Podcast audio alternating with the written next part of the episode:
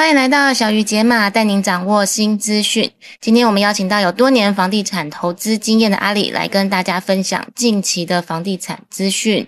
新北市议会三读通过新北市房屋税征收率自治条例，也就是所谓的囤房税。想要先请教阿里哦，对于这个自治条例的看法。其实这一次最重要的是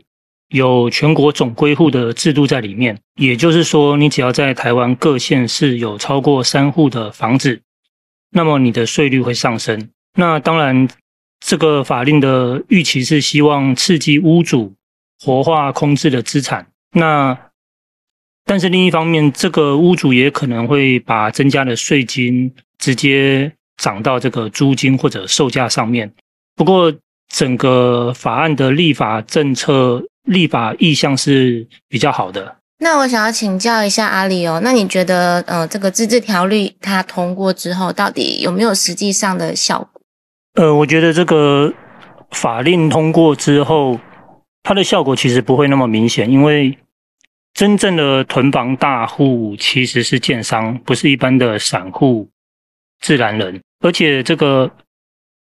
房价的涨跌跟散户没有太大的关系，因为主要房价涨跌是来自于建商法人的这个资金成本，还有建商联合媒体的曝光的效应，就跟股市一样，资金的供给还有心理因素才是房价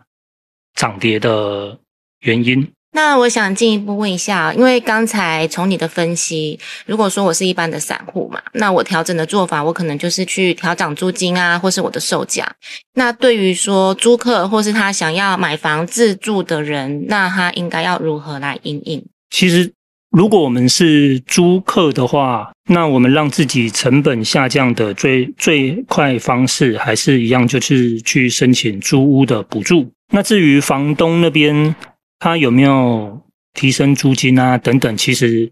那不是我们单方面能够决定的。对，那其实这整个循环看下来啊，房客申请租屋补助，房东会被课税，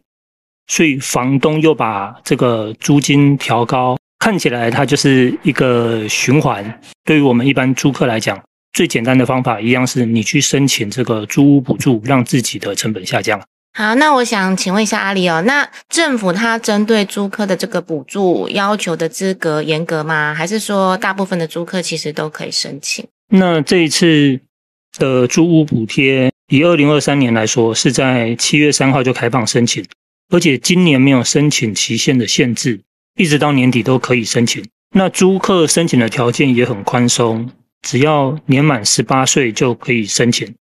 所以。而且它跟以前不太一样，是不需要房东特别去同意，所以，呃，这件事情对租客来讲，应该是算是最快速、最有效获得补助的方法。今天非常谢谢阿里的分析，小鱼解码带你掌握新资讯，我们下次见。